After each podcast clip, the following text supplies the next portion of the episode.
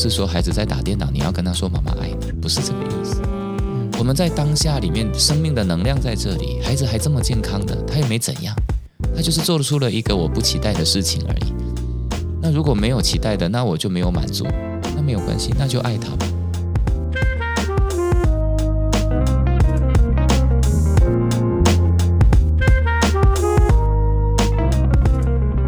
OK，大家好，欢迎回到老板想什么。今天是我们跟李重建阿健老师 Podcast 节目的第二集。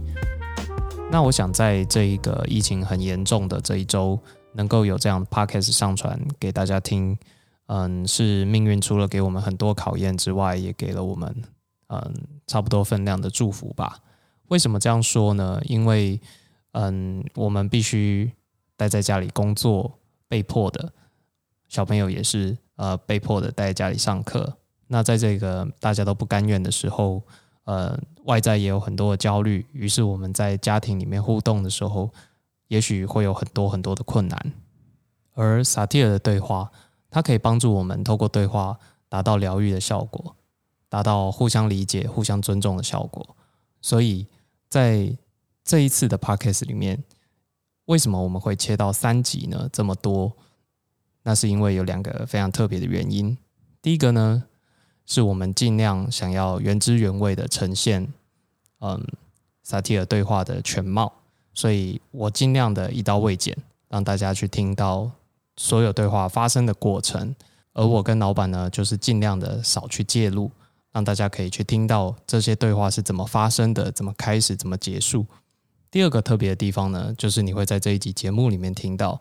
大概有两到三个对话是由阿健老师以及老板还有小拉，有点像是角色扮演来重现，嗯，夫妻还有亲子之间的议题。那他们去处理呃小朋友的恐惧，或是夫妻之间有话不知道该怎么说这样子的困扰，在表达上怎么样讲会比较正确？那对话的脉络以及技巧。就像阿健老师在节目中你会听到的，这是算是相对容易学的，而真正呃该注意的是，你能不能很好的跟自我产生觉察，能不能理解，或者是跟自己的此刻有一些同在，这时你有的有力量，有力量才能够关怀别人。好，那希望大家会喜欢我们这一集的节目，而且希望萨提尔的对话方式能够帮助到大家。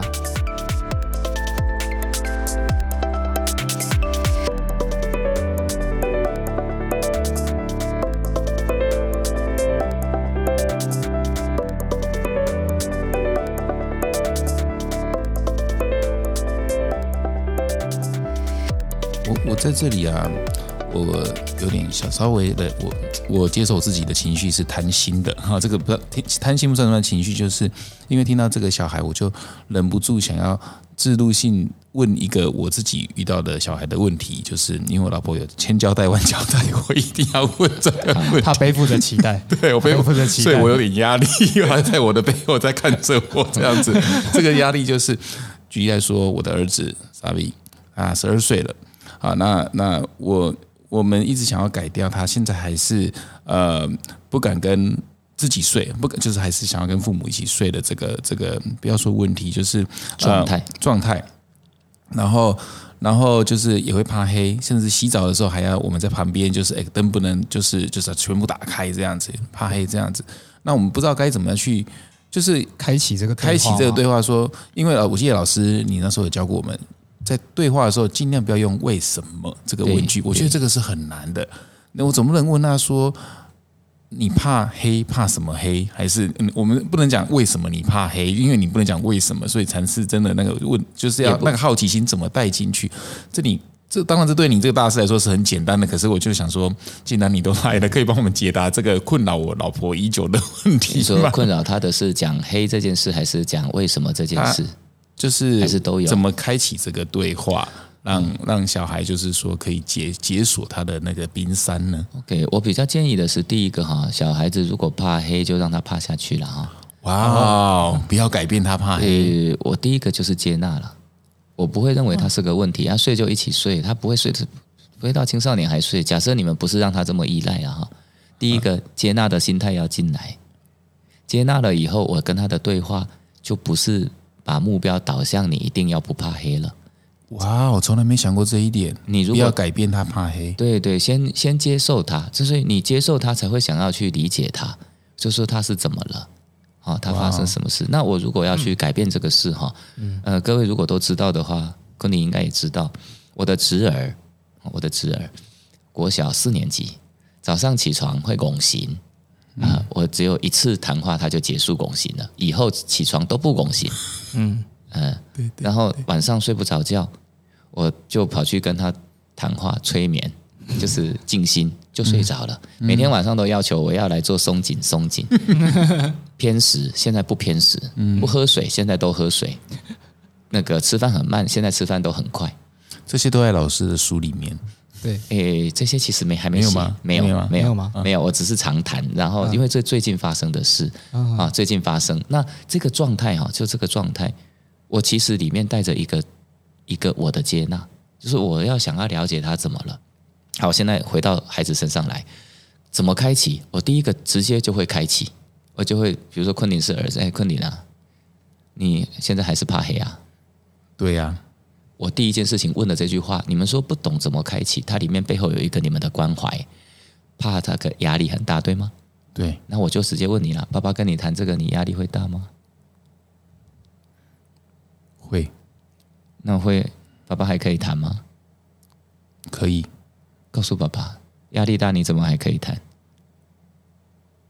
因为我现在进入我儿子的状况，我想一下，嗯，因为我就是会害怕，对他有困扰你吗？会你告诉爸爸你的困扰是。现在我重新整理一下，第一句话我直接问：你害怕黑啊？爸爸可以跟你谈吗？嗯，你这样谈有压力吗？第一件事情针对目标，我要跟他谈，没有什么好避讳的，嗯同意吗？哦我就是想要了解啊，嗯，我可以谈个十次，嗯，没有解决就没解决咯。谈久了他就比较不害怕，真的，这就是叙述带来疗愈。哇哦，你你一定要懂得这件事，害怕的情绪常常被叙说，他就好像仿佛不害怕了。原来如此。对你第一个你要懂得，就是说我要我要去好奇他、了解他、关心他，就这样而已。有什么好避讳？我是你爸爸，我第一句话就问你这个，但是我也知道这句话可能会对你来压力，所以我术语就是此刻你的冰山。因为谈这个话题而升起来的压力，所以我就关心你此刻的冰山。爸爸现在谈这句话，你的心里有压力吗？他就直接说会，对告诉爸爸那个压力是什么。对，好，那这件事我就问了，有困扰你吗？有。有你有想要不怕黑吗想要？OK。你有跟爸爸说吗？说你有想要不怕黑？没有？你怎么没跟爸爸说？因为我怕被你们觉得我很逊呢、告诉爸爸，爸爸什么时候有说你很逊的？有吗？嗯没有那你这个看法怎么来的？爸爸可以知道吗？啊，就妹妹都不会怕啊，啊为什么我就是哥哥怎么还是会怕？你知道有人怕到十五岁、二十岁吗？哦，对哦，冯阿北怕到四十岁，他都不敢自己，你有看到爸爸有去骂他，或者是笑他吗？没有，对，那你怎么会觉得自己这样就被爸爸笑呢？对呀、嗯，对呀、没有，对，但是你别忘了一件事，昆凌，你想改变不是吗？嗯，你告诉爸爸你怎么想要改变，他给你的什么困扰？就我怕，我觉得我不够好，就是爸爸觉得我是个不够好的儿子，除了怕的这件事以外，在别的事情，爸爸也有觉得你不够好吗？没有啊，告诉爸爸，你会不会觉得爸爸很优秀？会，爸爸的优秀有没有对你带来压力？嗯，会有吗？会，这种压力多久了？告诉爸爸。从你都会在 Facebook 上面一直写我的事情，我就不是很喜欢，OK，爸爸还是写吗？现在比较少了，嗯是你跟爸爸说了以后，爸爸少写了，是不是？对，抱歉，嗯，爸爸忽略了，爸爸可能还会写，但是写了我不一定会登，我会问你，对，这样会对你比较好吗？有，因为我想为我自己做一个记录。嗯我想要，你知道吗，弟弟，在你的生命的过程当中，爸爸很珍惜你。嗯，所以你心里面遇到的困难、害怕，爸爸想要陪你走过去。你走不过去也没关系，爸爸在这里。我想做个记录，如果这个记录可以给别人看到，也有帮助。像全天下像你这样的小孩，都也可以得到爸爸妈妈的爱，这是爸爸的心愿。所以你如果不答应，不想给别人知道，可以的，你不用满足爸爸。爸爸这样说可以吗？嗯，可以。会有压力吗？不会。我停在这里。我们刚刚从一个害怕的事件，我们听到了更深的东西。这深的东西包括他对自己有一个看法，他对自己有压力。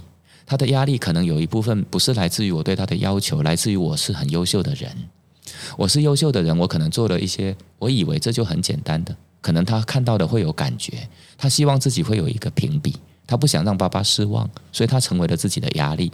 所以我会在这个害怕的状态当中会谈一大块，所以我不是只有直接谈到这里害怕而已。所以我会谈这么大以后，假设这是一个对话，只有五分钟、十分钟，我会跟昆凌说，我会跟我的儿子说，昆凌，爸爸现在才知道，原来你的害怕里面可能还有害怕失败，可能还有压力，对吗？嗯。爸爸今天想真的了解你，爸爸这次不写，但爸爸真的很想更更多的跟你靠近，可以吗？嗯，可以。那我就会问我的儿子，爸爸谈到这里，你什么感觉？嗯，谢谢爸爸，就是愿意花这个时间跟我有这个对话。害怕的事咱们放一边吧，咱们慢慢再来，好吗？好，爸爸陪你一起。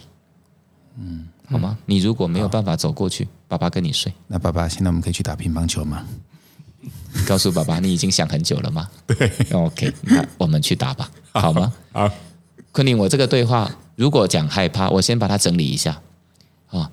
第一个，害怕它出现的状态不是只有单一的一个，说我怕黑或者什么而已，它里面包含着很多的状态，包括压力，包括自我价值。所以我一个一个的慢慢进来，当他被了解了，爱能够流动了，通常一个小孩他的害怕的处境会慢慢的改变。那刚刚我做的一个非常重要的状态是什么呢？确认他也想要改变害怕的状态，嗯，这就是 positive。我让他跟我让我知道他有目标，我也有目标，而且这个目标原来我们是一致的。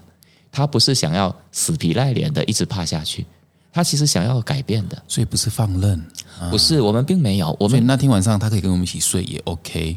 可以，我我在这后面会做很多的复复杂的对话，哇！但只是我很难在这里面一一显现出来，嗯，对。但起码昆凌，你刚听到这样，你起码我在猜，应该会放松很多。对对对，我我觉得我好像在，就我我觉得我自己好像回到小时候的那个样子，就是自己重活一次自己的小时候这样的感觉。对对，那我整理一下我们刚刚在做什么，就是我我们体验过老师的工作坊，那里面有非常非常多这样子的。练习吧，这样算是一种练习。就是，呃，因为有时候我们个人带着问题、家庭的问题或自己的问题来到工作坊，然后有时候这个人并不在现场。就是像以刚刚状态来讲，我们在谈论的是 John 的儿子，就就 Savi。那呃，老师就会以 John 当做一个角色扮演，让 John 来当做 Savi 这个人来跟老师做对话，然后做一次对话的演练，这样子。那我刚刚在想一个。呃，我我我尽量用我我我非常非常尽力，这是我当主持人以来最难 客观的一次。然后，呃，我从客观的来看，就是老师你是怎么突发奇想的去找到说他的压力跟老爸爸的优秀有关系？这是一个怎么做这个连接的？对啊，这是。这是你的老师的创意，还是老师猜测，还是怎么？那当然也有主观的猜测。这里面我有问啊，嗯，爸爸有给你压力吗？爸爸有骂你们没有啊？那没有你的压力怎么来的？我突然想到啊，我是我侄儿的阿伯啊，我也写作，那我做我的亲人就会有压力喽。哦，我妹妹也有压力啊，所以以前张辉成跑去跟那个李怡婷谈话的时候，哎，你是李重建的妹妹，李怡婷马上反弹。哦，我是我。哇哦，OK，了解。后来李怡婷有跟我说，她说我后来就知道，我当时实在是是有压力的。那现在她整个走过来嘛，哈，那所以通常我们会有一个 sense，这个 sense 就是知道说可能有这个状态，所以我会问儿子说：“爸爸这么优秀，你会有压力吗？”啊，他说：“我我在猜应该会有了，所以刚刚昆凌的直接的回答，搞不好是真的有。有我们有过这样类似的对话，他有说过。那所以我们会在这个压力里面工作，嗯我会在压力里面去问他，跟他做连接。但我当然也会为我自己说，我为什么去写这个，可是我还是跟他道歉呢，就是啊，我忽略了。那我还是会写，我会跟他讲我写的理由。如果我是以我自己了哈，我想记录我们之间很珍贵的点点滴滴。嗯，那记录了，如果可以帮助别人，但我不希望拿这个做帽子，不希望。所以你如果同意，我再登吧。哦，我就会用这个对很民主的方法来跟他做，就是尊重、尊、尊重尊重对对，嗯嗯，老师，所有人都可以学萨提了吗？因为像刚刚这样子的对话，我相信，呃，如我们听众很多家长，那他们听刚刚那一段，应该会像是如获至宝的，就是仔细的听一下，如果我的孩子有某种状态。可能是就像刚刚列举的各种爱上网，或者是不写作业、不爱上学、呃迟到怕、黑怕黑等等的问题，想要用刚刚的模式来对话看看。我想应该会有很多人跃跃欲试，或者是看到希望。但但是我看到一个门槛是嗯同理心，这个同理心好难哦，就是是同理心吗？同理心跟那个刚刚讲那个创意、接纳接纳创意，就是你怎么会有突发奇想？这个、这个、这个一定是要靠练习。这个 sense 怎么来的？这个，我我我觉得你的那个超超能力在于你那个同理心，你可以让我觉得我有勇气对你说真话。你是如何创造出这个讲真话的环境？这是我一直百思不得其所，就是让人让我 open 我的心跟你对话。每我觉得每个人跟老师好像都可以讲出真心话，对，这是我觉得我最不可思议的。我在上课在旁边观察，觉得不可思议的东西。我也不敢这样说啦。不过就是他说不说我都可以接受啦。就是一般的人，哦就他有没有说我都可以接受。我们在这样想，就是人的跟人之间的连接是怎么表达的？就是我我如果真的很关心你，我一定关心儿子嘛。对，啊，比如说这个东西，如果是在 satire 来讲，我们叫做渴望。渴望就是有爱、有价值、有意义、有自由、有接纳。那那天我在上线上课程，我写了一个 Facebook，写到一般的人都以为期望被满足了，我们才会感觉到爱、期待啊。比如说，呃，爸爸给我的棒棒糖，我才觉得我是被你爱的。嗯，因为我期待得到奖赏，对得到棒棒糖之类的东西，这样子才算对，被爱，对，那有没有可能期待不满足也感觉到被爱的？可以这样吗？可以吗？期待没有被满足了，你还会可以感觉得到爱吗？可以，因为看到他的努力吗？还是嗯，如我果没有努不知道哎、好力，像那天一个妈妈，她的孩子都在打电脑上网，她一直告诉他叫他不要再打了，儿子就跟他做很多的生气。那你去想就知道这个妈妈很多的焦虑。我当天没有走她的焦虑，就问她说：“假设你的儿子，你知道他明天就死了，他不知道，你知道，他此刻在电脑前面打电脑，告诉我你会对他说什么？”他马上哭了，跟他说：“妈妈爱你。”嗯。嗯。对，这里面的意思是说，当然我们也不是说孩子在打电脑，你要跟他说“妈妈爱你”，不是这个意思，而是说你能够不能够，这叫做当下。嗯，我们在当下里面，生命的能量在这里，孩子还这么健康的，他也没怎样，他就是做出了一个我不期待的事情而已。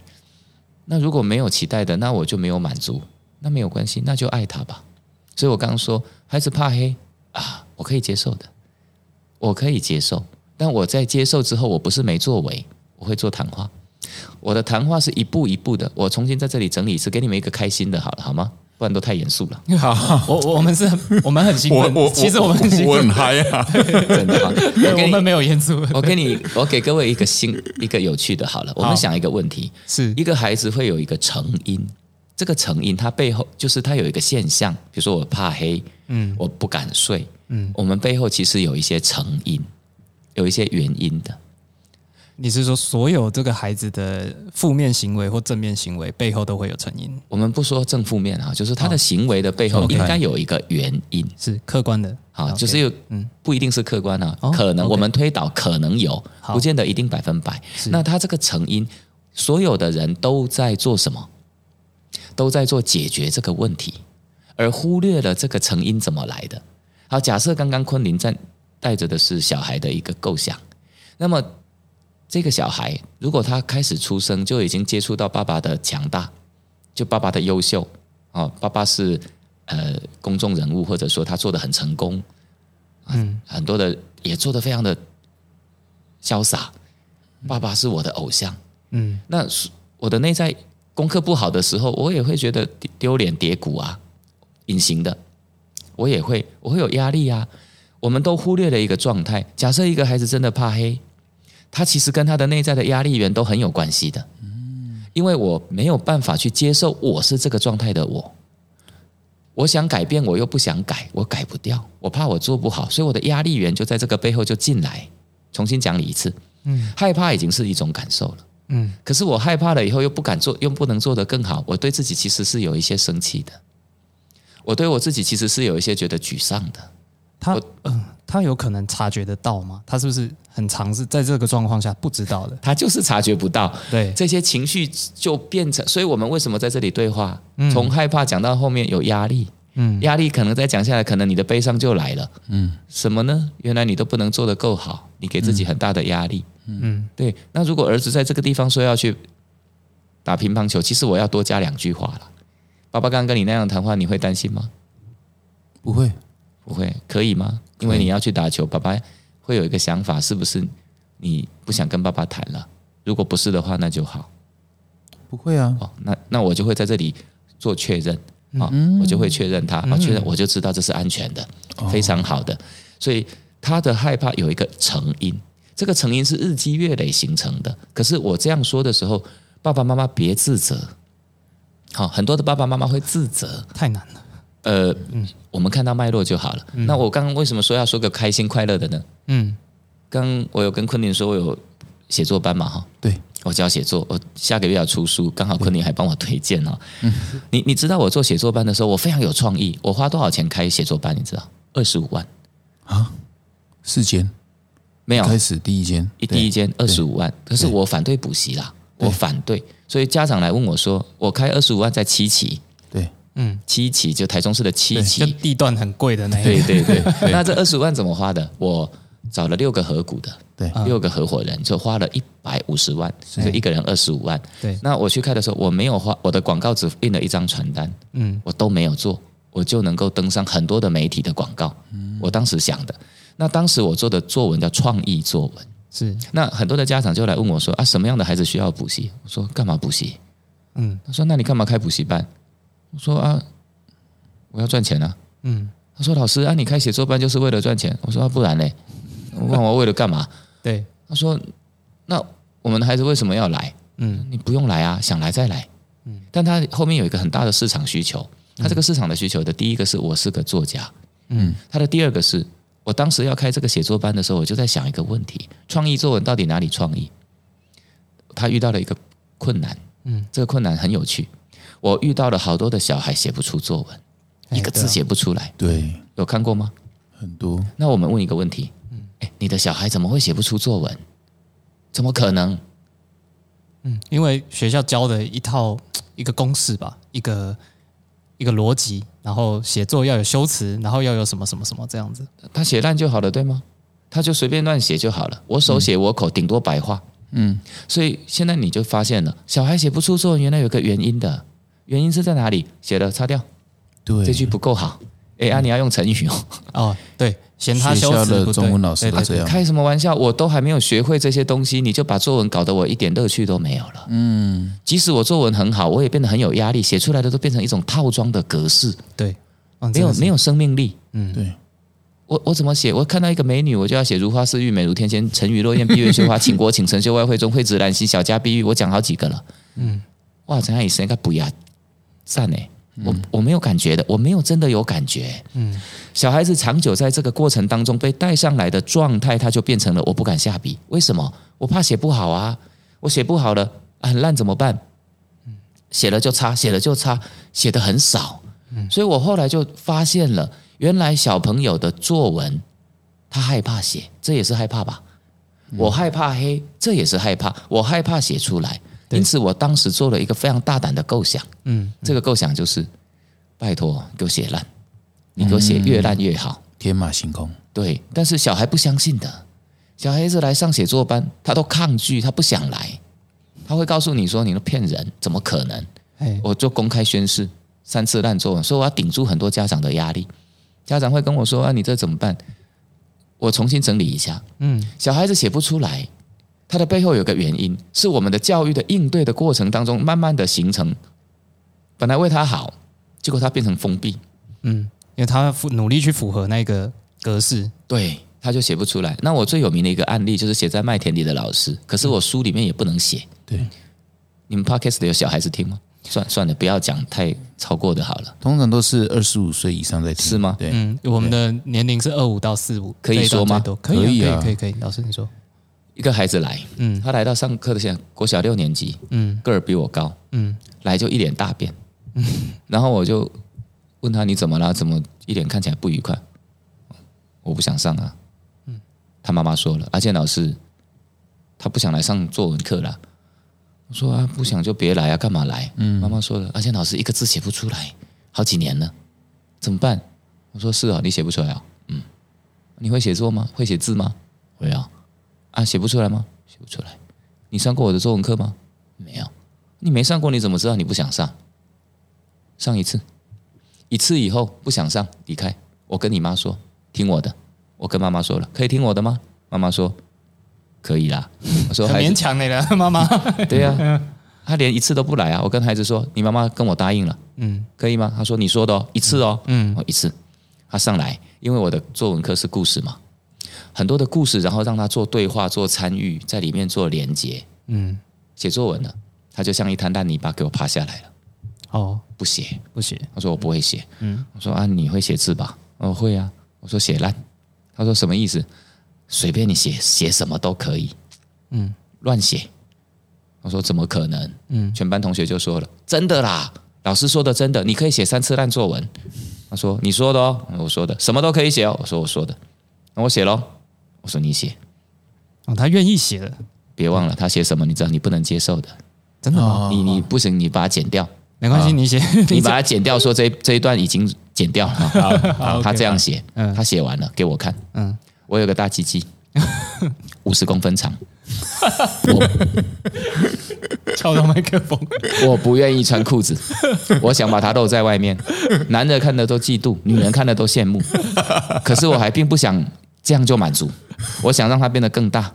我走在路边，看到路边有蓝色小药丸，好几万颗，我一次吞了一百颗，我超爽的，我的鸡鸡就不断的长大，突破了一零一大楼。这个地方给我写一个成语：昂然矗立。他说：“我觉得我超威风的。”这时候，远方来了一个飞机，撞到了一零一，碰到，我的鸡鸡破掉了，补补补，还写个撞生词，补补补，破掉了，缩小了，我死了，故事结束了。超棒的啊！哎，超有 创意啊！啊，是我跟你是，跟是九把刀等级九，把刀就有一本小说就是这个内容阳，阳具森林啊，对啊，超有创意，哦对啊，真的有而且卖的很好。那我现在问个问题哦，你们各位想一下，对，他有能力有才华，可是这个文章是个烂文章啊！我叫他写烂嘛？那目标是什么？目标就是为了拯救他原本不敢写烂而有的嗯文字的能力。好，那他写来的大人怎么办？嗯，我我说志远，你怎么写出来了啊？你说可以写啊？我说你这写的真烂，你自己说的啊？我说是啊，那你怎么敢写啊？你就说了，我就写了、啊。我说你也蛮大胆的嘛。我说写的蛮有创意。他说是哦，对，虽然是零分，但是真的做的不错。我很诚实啊，对，写完了，第二次来，因为我忘了叫他不能写鸡鸡内内屁屁了，他前三次都是鸡鸡内内屁，写的超爽，然后就交给我了。哦我说三次嘛哈，对我第四次来了，这第四次很经典，我就蹲在他旁边跟他说：“志远，那个你写的真的蛮有创意的。”他说：“是哦，我也这么觉得。”说：“志远，但这个学校的老师会接受你的创意吗？”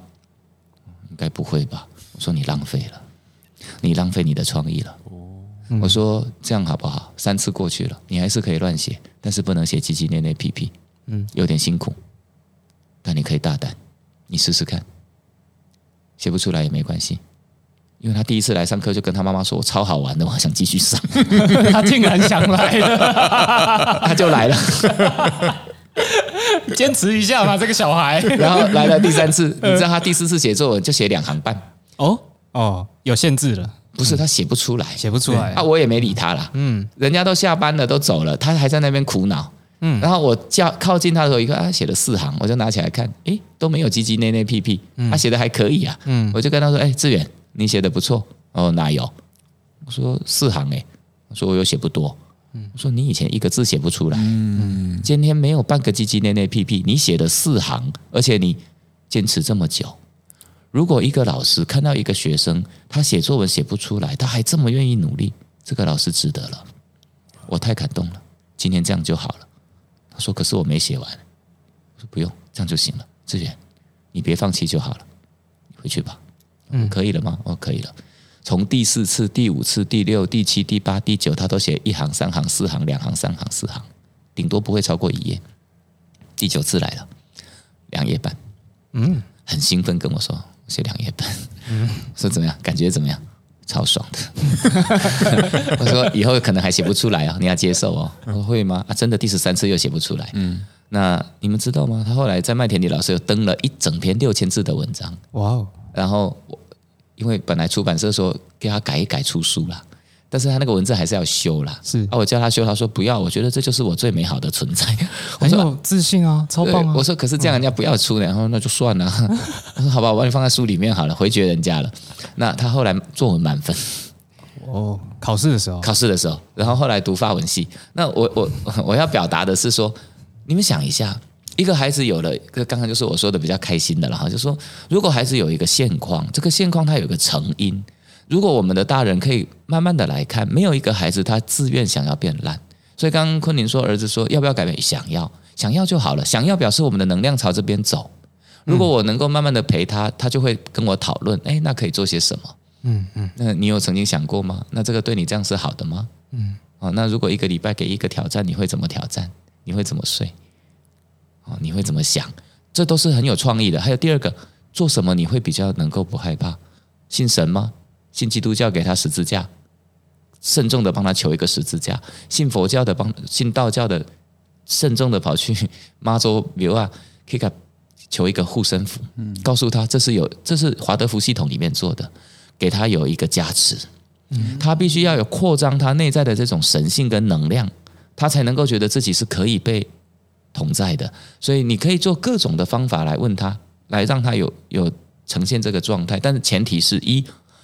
接纳他，二对话，三共同的目标，啊，谈话谈到共同的目标，四在共同的目标下面看看阻碍这些目标里面他是怎么做努力的状况，慢慢的扫一下，五带出我们的建议，不要一下子就给建议，一下子就给建议就表示你你真的想要解决问题，慢慢来，第三第四次以后问他有没有想过什么会对你比较好，什么时候你会不害怕，那个东西到底有了什么你会比较有能量。我们带进来，那么他就会渐渐的。他如果做到了，问他你是怎么做的，你都不怕啊？你怕你怎么还敢？嗯，告诉爸爸，那你现在怎么看自己？我觉得我很了不起。嗯，OK，爸爸也觉得。嗯，对，他就自信心就慢慢建立起来了。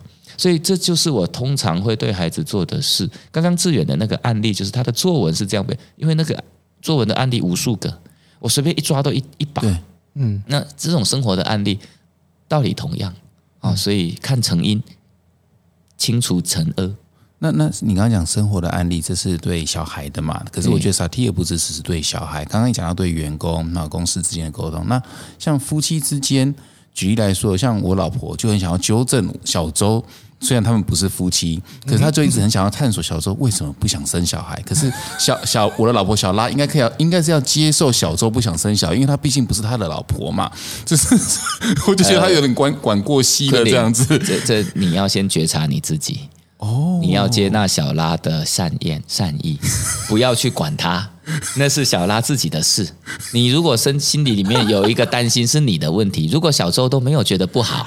那你别管他，接纳就好了。没想到会回到你自己身上，呃，Q Q 就打到我自己。我我举个例子啊，有一次我的妹妹 是看到我的爸爸在跟他的孙儿沟通，我弟弟的小孩，然后爸爸讲话的时候就是要去教他，哎，你不要这样做，你要那样做。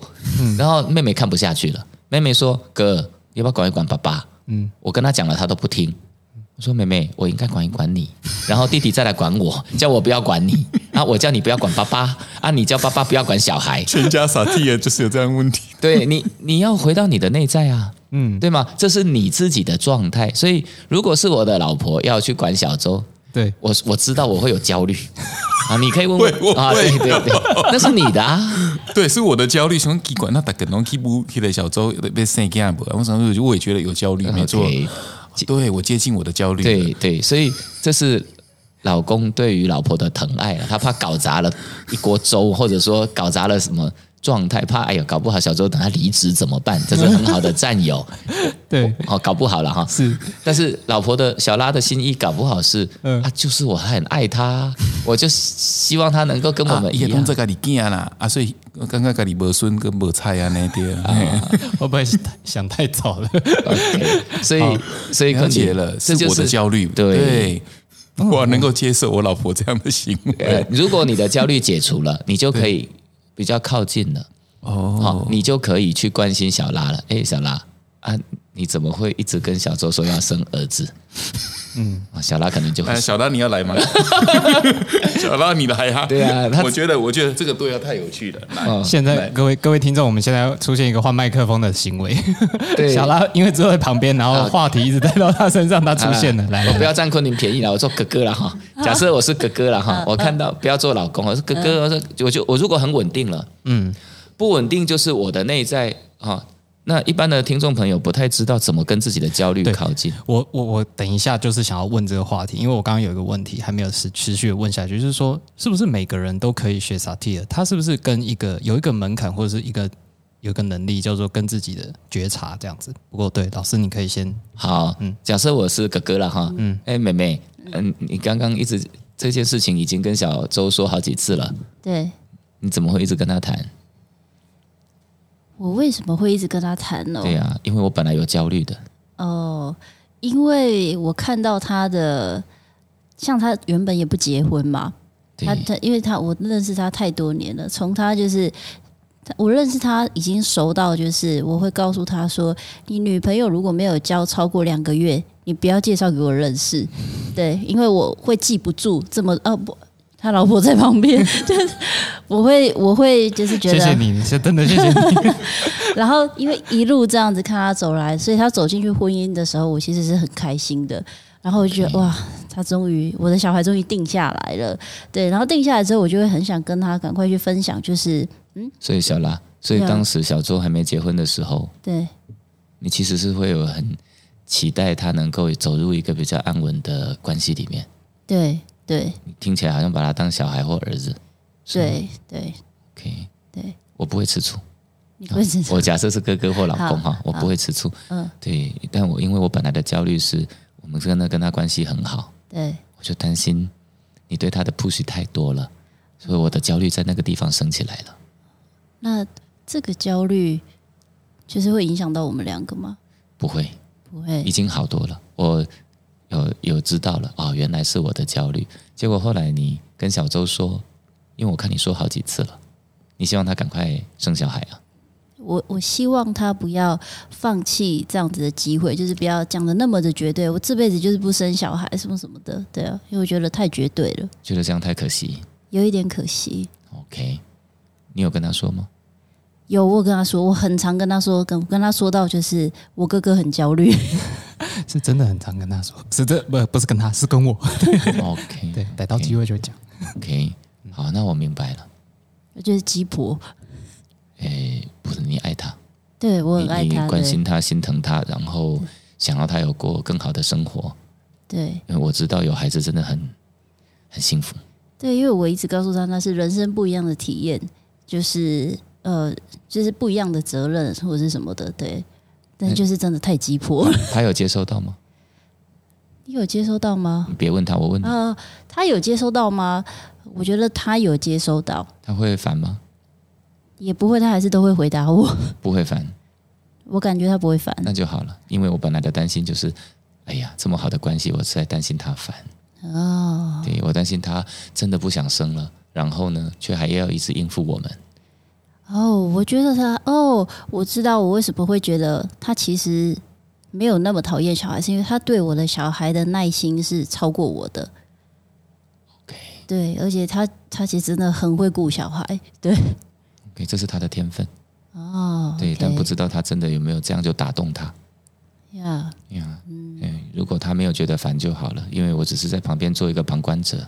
对，我想说，我们一心一心一意的想为他好，我就很担心他如果反了，嗯，那反而我们本来的很好的感情，这会这是我担心的。哦，小拉，你听我这样说，你会不会觉得有压力？我现在还好，还好还好不会有压力。，OK，对，那就好，我只有了解了。假设大哥有了焦虑处理了，就可以这么平静的去了解妹妹发生什么了。那这个谈话里面也有可能带来一点点的觉知，有可能啊，有可能。嗯，对，大概就是就关心，那关心这是个非常幸福的小事啊。嗯，大概就这样。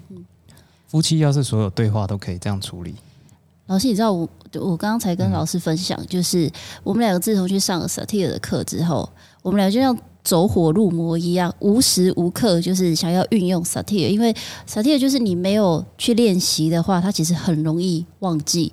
像我刚刚听老师在讲 Sabi 那一段，我就突然想，对吼，我怎么会忘记可以这样子问，可以这样延伸？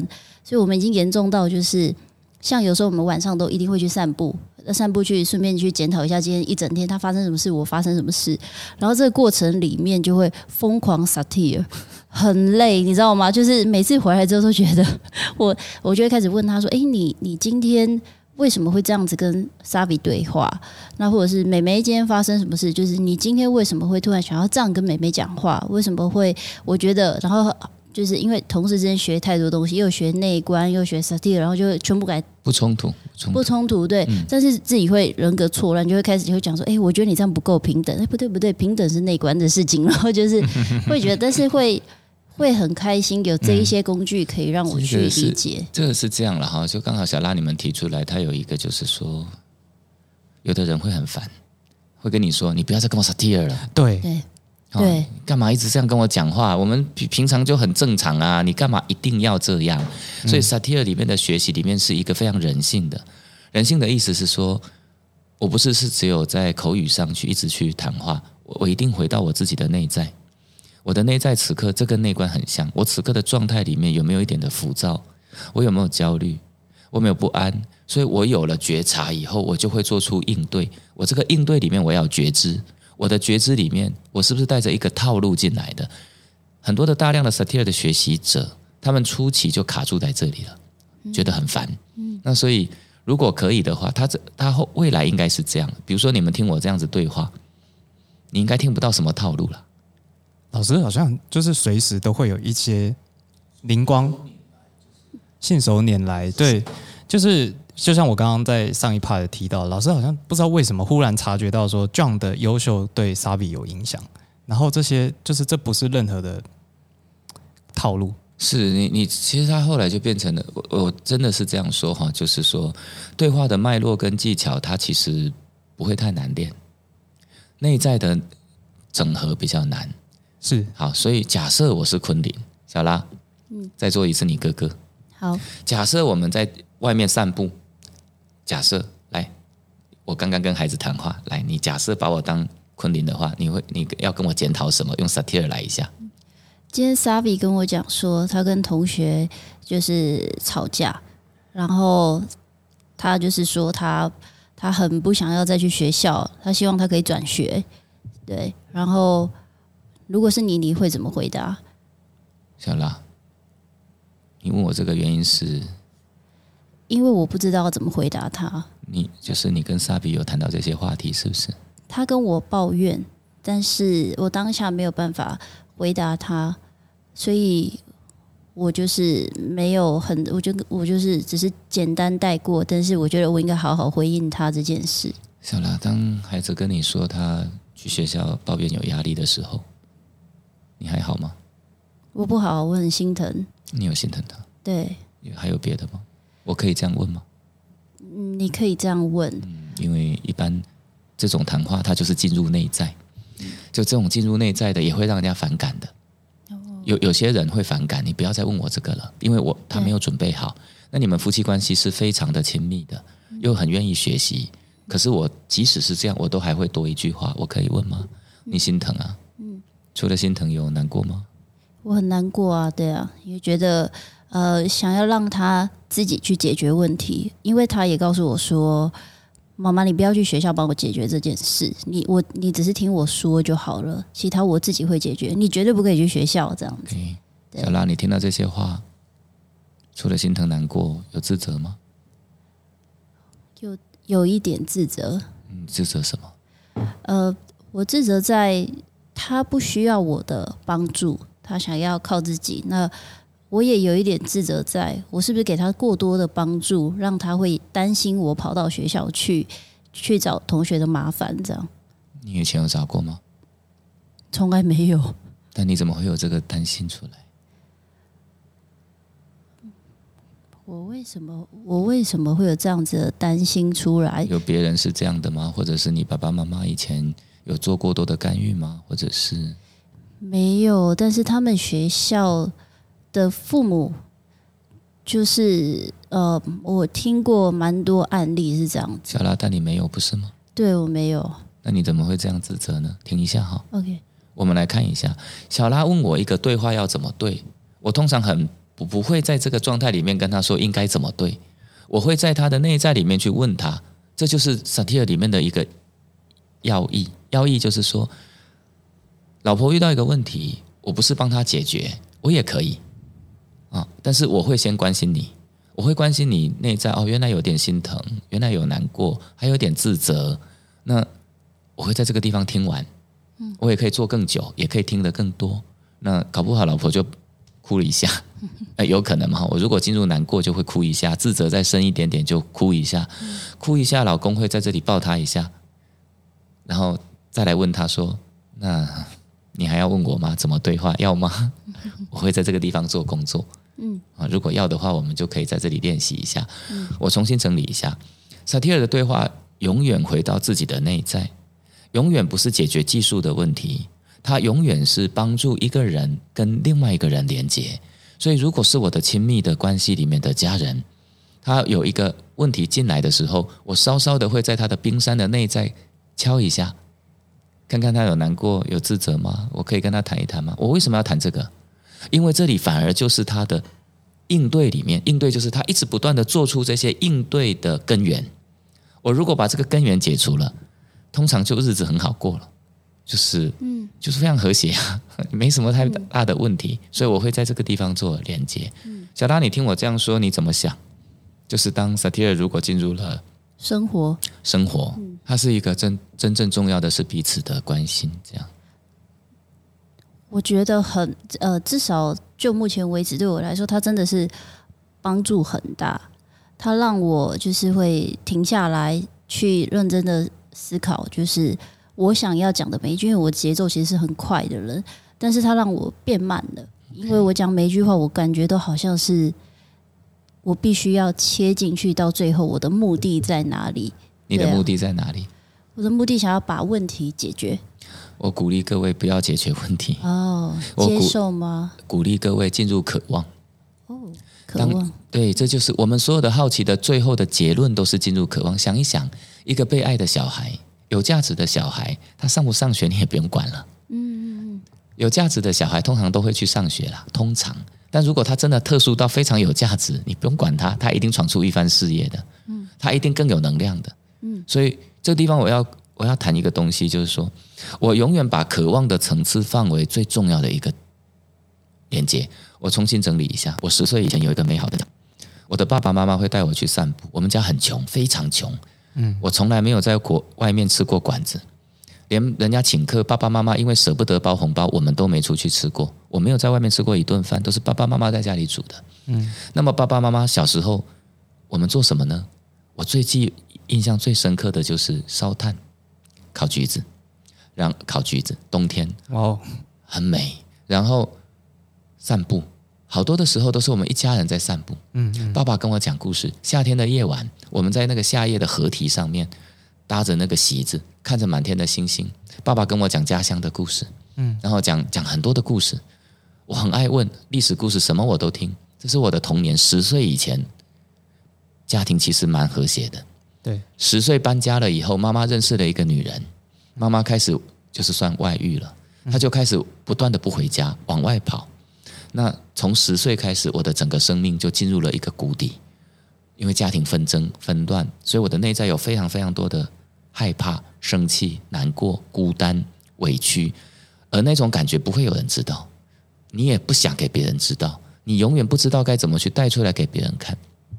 在那个状况下，如果我是个好学生，我功课如果很好，那么我出去我会觉得我自己很强，可以掩盖我的所有的悲伤。可是很遗憾。我并没有好好的读书，我读不起来，所以我出去外面我就觉得自己很糟糕。那可是在这个里面有一个非常重要的关键的人是我的爸爸。我的爸爸在这个过程当中，你如果可以想象的话，从十岁开始，他一个人带四个小孩，每天的中饭都他带的，虽然很难吃，晚餐都他煮的。他一个人带四个小孩，我常常谈的就是一九八二年的五月九号是母亲节。爸爸怕妈妈没有出席，他去参加，全部只有一个男生，就我爸。我妹妹非常的愤怒，因为为什么来的不是妈妈？你干嘛来？但爸爸说我就是要给他一个有爱的感觉。然后那天我在外面偷了钱，就是外面偷钱，因为我的邻居偷了我的一个猪公，偷了我的鸽子，我就偷他的猪公报复。结果邻居知道了，怀疑是我，都在外面围堵，我很害怕。我一转身回到家里面的时候，不敢出去，看到爸爸在房间里面煮菜。四点，阴暗的天气，我跟我爸说：“你干嘛煮饭？”他说：“我爸爸是山东人。”他说：“你知道今天什么节日吧？”我说：“什么节？母亲节，母亲节。”我说：“母亲节又怎么了？”你妈妈不在了，俺要煮个好的给你们吃啊！我说：“有什么好吃的？”我很愤怒的。我愤怒的踩着楼梯上去，把门关起来。为什么？我不值得，我不值得你对我这么好，所以我很愤怒。我表面上是愤怒我的爸爸，其实我是生自己的气。我关起来以后，爸爸在楼下跟我说什么？哎，待会煮好了叫你哈。你看看碟煮的有啥？有鱼，有玉，有鸡，有鸭。孙子下来了，你不是要喝孙子汤吗？爹帮你煮孙子啦。我跟我爸爸常年的整个背景，我因为叛逆。邻居都帮派的，我跟他有很多的冲突。可是我的爸爸有一个好处，他今天跟你冲突完就结束了，他下一刻他就开始爱你了。嗯，来吃饭吧，爹在这里煮饭了。哎，咋不吃呢？赶快过来吃，很生气的。但是爸爸总是有一个爱在那里，所以我的童年里面有两个非常重要的支柱。这个支柱是。童年，我十岁以前，脑神经的科学里面说，如果你的童年有一个非常被关爱的世界，我认为这是我很重要的一个。第二个，我的爸爸从来都在那里，所以爸爸死的时候、走的时候，我的妹妹说，再也没有一个人的家庭像我们的家，爸爸就是一个非常安稳的，他永远都在那个地方。所以爸爸走的时候，我们家四个兄弟姐妹写了四篇祭文，嗯，就是我们想要念出来给爸爸听。那个司仪说。他第一次主持司仪，一直进去里面哭，因为四个孩子写的祭文让他太感动了。每一段，每一个孩子都有一段跟爸爸记忆的时光。那我刚刚要表达的是，如果一个小孩他曾经真的完整的被爱过，没有一个小孩想要自自己要走到不好的路去。No，所以我的人生能够后来能够跟自己贴近，走到一个很深的地方，我认为这两个部分非常重要。我带过来，托勒，艾克哈特·托勒。他是一个开悟的一个哲学家，嗯，那么他跟他爸爸跟妈妈离婚了。爸爸跟妈妈离婚的时候，他是他是德国人，他住德国的时候，他上学遇到困难，他不愿意上学了。妈妈跟爸爸离婚，妈妈说：“那你不愿意上学，我怎么办？”他就说：“那你去你爸爸那边住好了。”他只好把他放到他爸爸那边。爸爸在哪里？西班牙。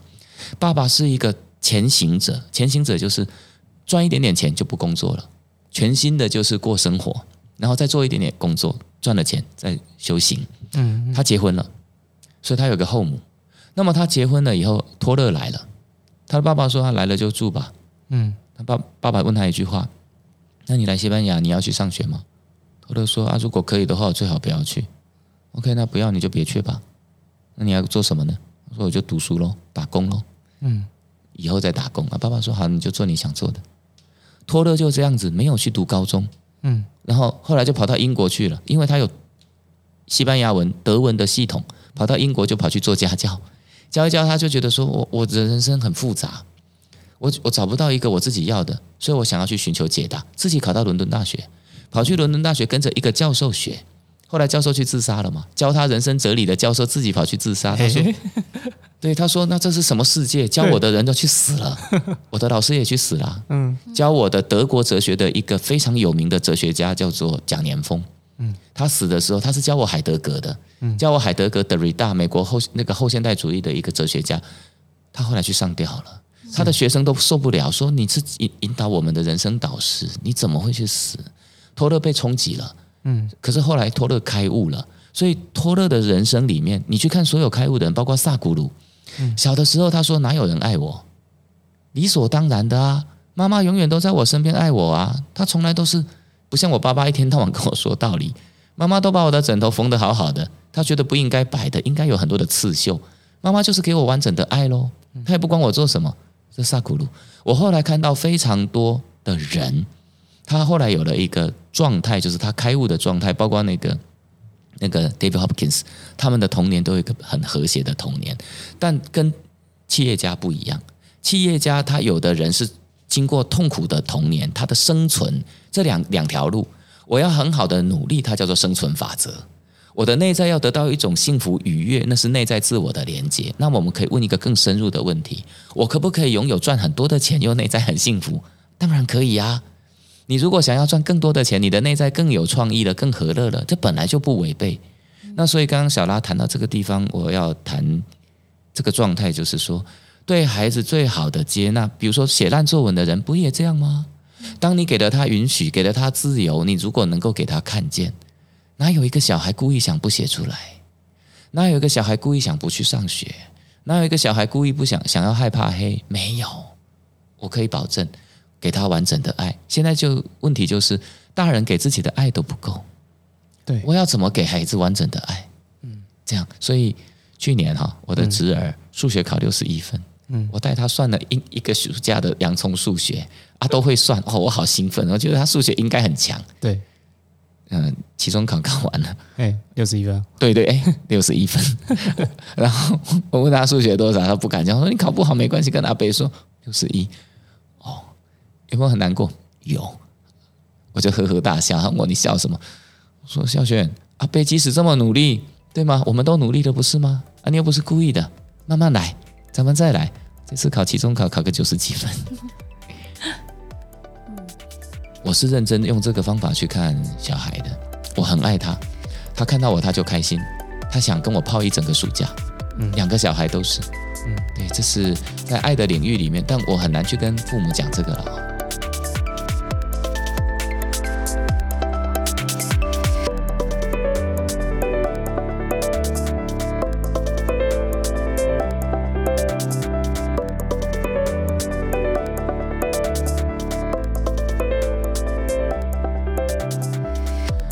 接下来我们来回应听众的问题。第一位是查尔斯丸子，查尔斯丸子不是王子，OK？他是呃，他说很欢乐的节目，很欢乐，OK？谢谢你的肯定哦。节目在老板跟小周一搭一唱的节奏下流畅进行，很像双口相声。感觉老板跟小周私底下应该也是很好的朋友，用轻松的方式聊很有智慧的事情。我我觉得我们没有在聊有智慧的事情，聊乐色的事情是有了。特别喜欢老板妈妈上节目的两集，真的是非常有人生智慧的长辈，获益匪浅。希望节目可以持续下去。那我也是高雄人，对于高雄有这样的企业跟经营者，与有荣焉。哇，谢谢查尔斯丸子。哇，谢谢你，就是给我们这么好的评价。对我们原来在他们的心目中像是在讲相声，明明就是在讲很严肃的事情。像是可能是因为你剪辑功夫好吧？我其实后来也都没什么。诶，跟大家分享一下我们最近剪辑的改变，就是前二十集我呃至少对有二十集我剪的很很细，就是会把那个口口语像我现在这样子讲话有点那个顿的有没有，我都会把它修掉，修到像是很流畅那样。然后后来呢，我就决定放弃了，因为这一来太花时间，因为我们到后来节目都越录越长。如果你有发现，我们一开始一集大概四十五分钟。然后后来都是一小时，到最近已经有一小时十五分钟的趋势了。那我如果要剪的话，就会花四倍以上的时间，每多十五分钟，你们听是十五分钟，我就会多花一小时去剪。那所以我后来剪的都比较大块，就是比比如说有一段我们发现啊，这一段真的是不知道在讲什么，诶，我们就会把它剪掉。但是讲话呢，如果有些瑕疵，我就会放弃，就让这个瑕疵出现吧。这叫面对实相哈。对，嗯，这个我觉得这样比较真实。就是有时候我们会顿呆，其实就在思考嘛。对，嗯，有时候一些答案不是无法立刻就出来的。对，然后如果最终有好的答案出来，那你们毕竟也是听到了嘛，所以你们就忍受一下前面的顿呆，那也是没办法的事情。对，然后我觉得就不要掩饰太多了。后来想说，就算了，就这样剪会比较快。不知道大家觉有没有感受到这个差异？那不知道你们是喜欢还是不喜欢，也可以留言跟我们说。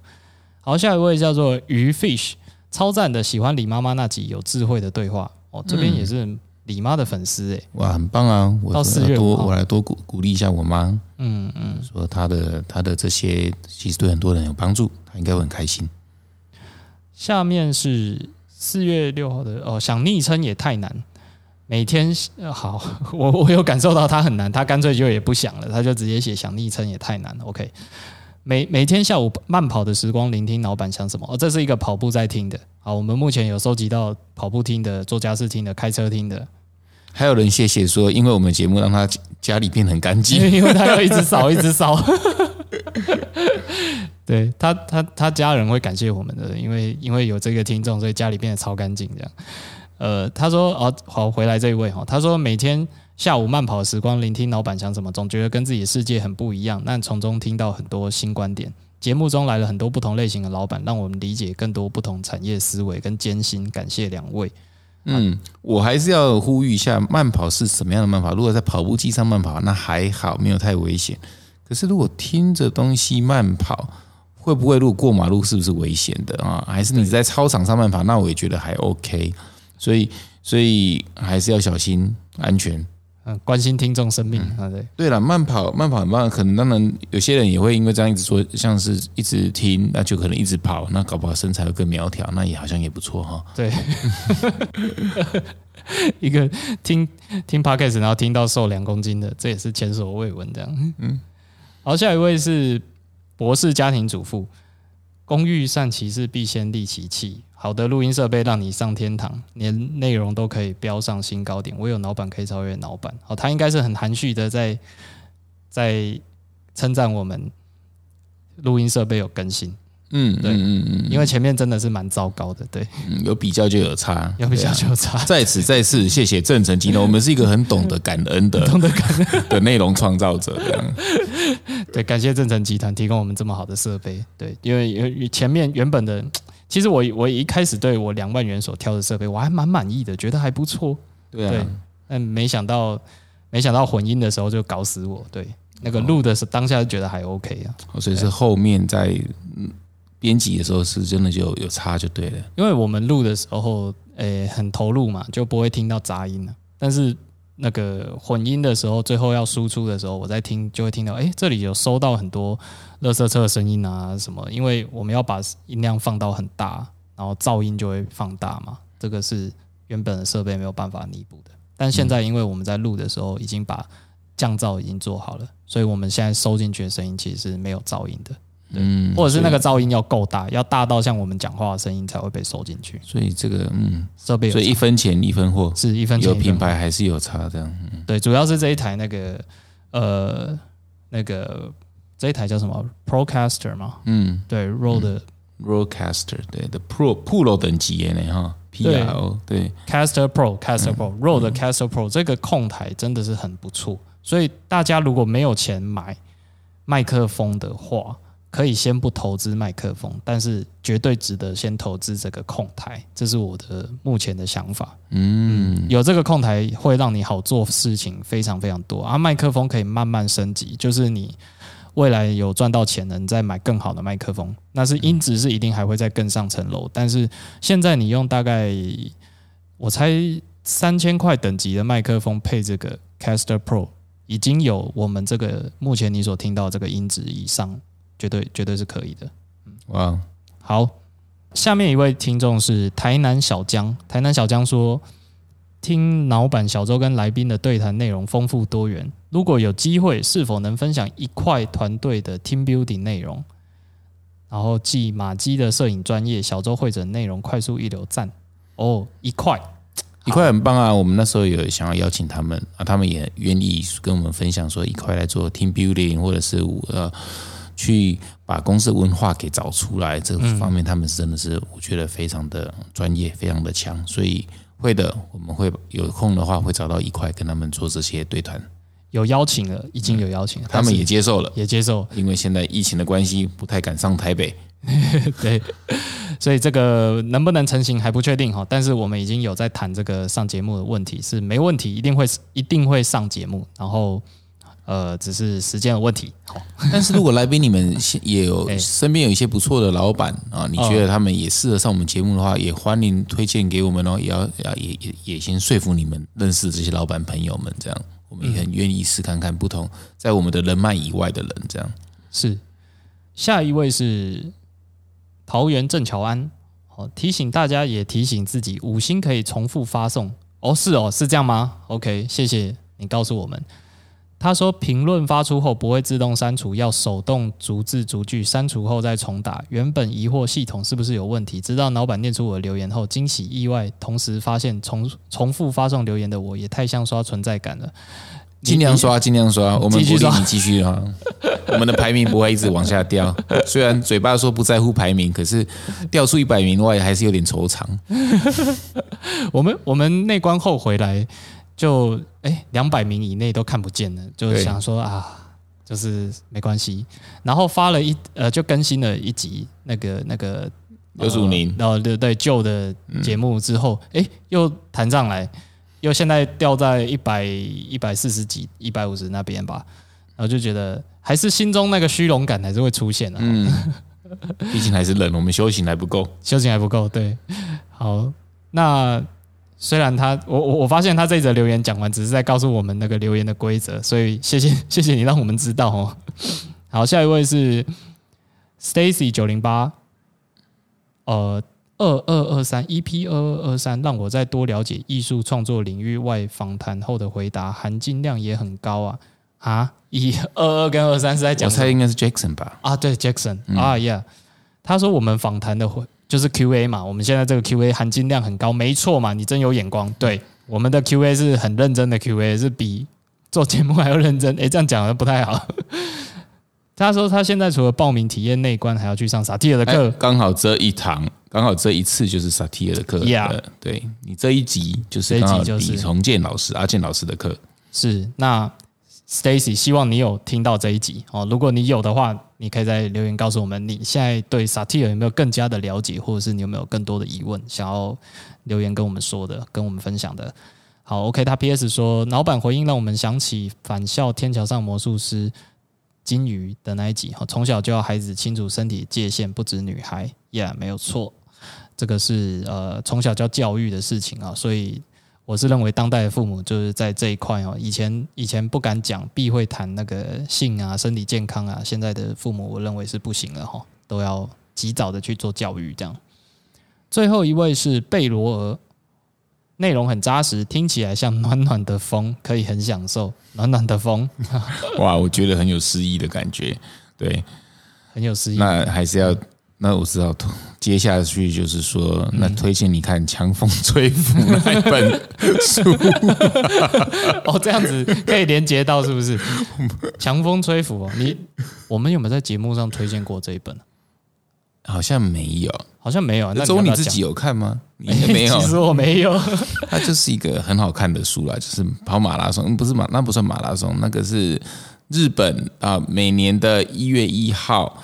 他们会有一个，就是说从日本东京跑到箱根啊，很远啊的一个长达两天的一个一个节日的那种那种实不是实金秀，就是一个 live 秀这样子。然后每个大学都可以派出，就是说一组呃呃，就是十人的人马去做这样子接力赛。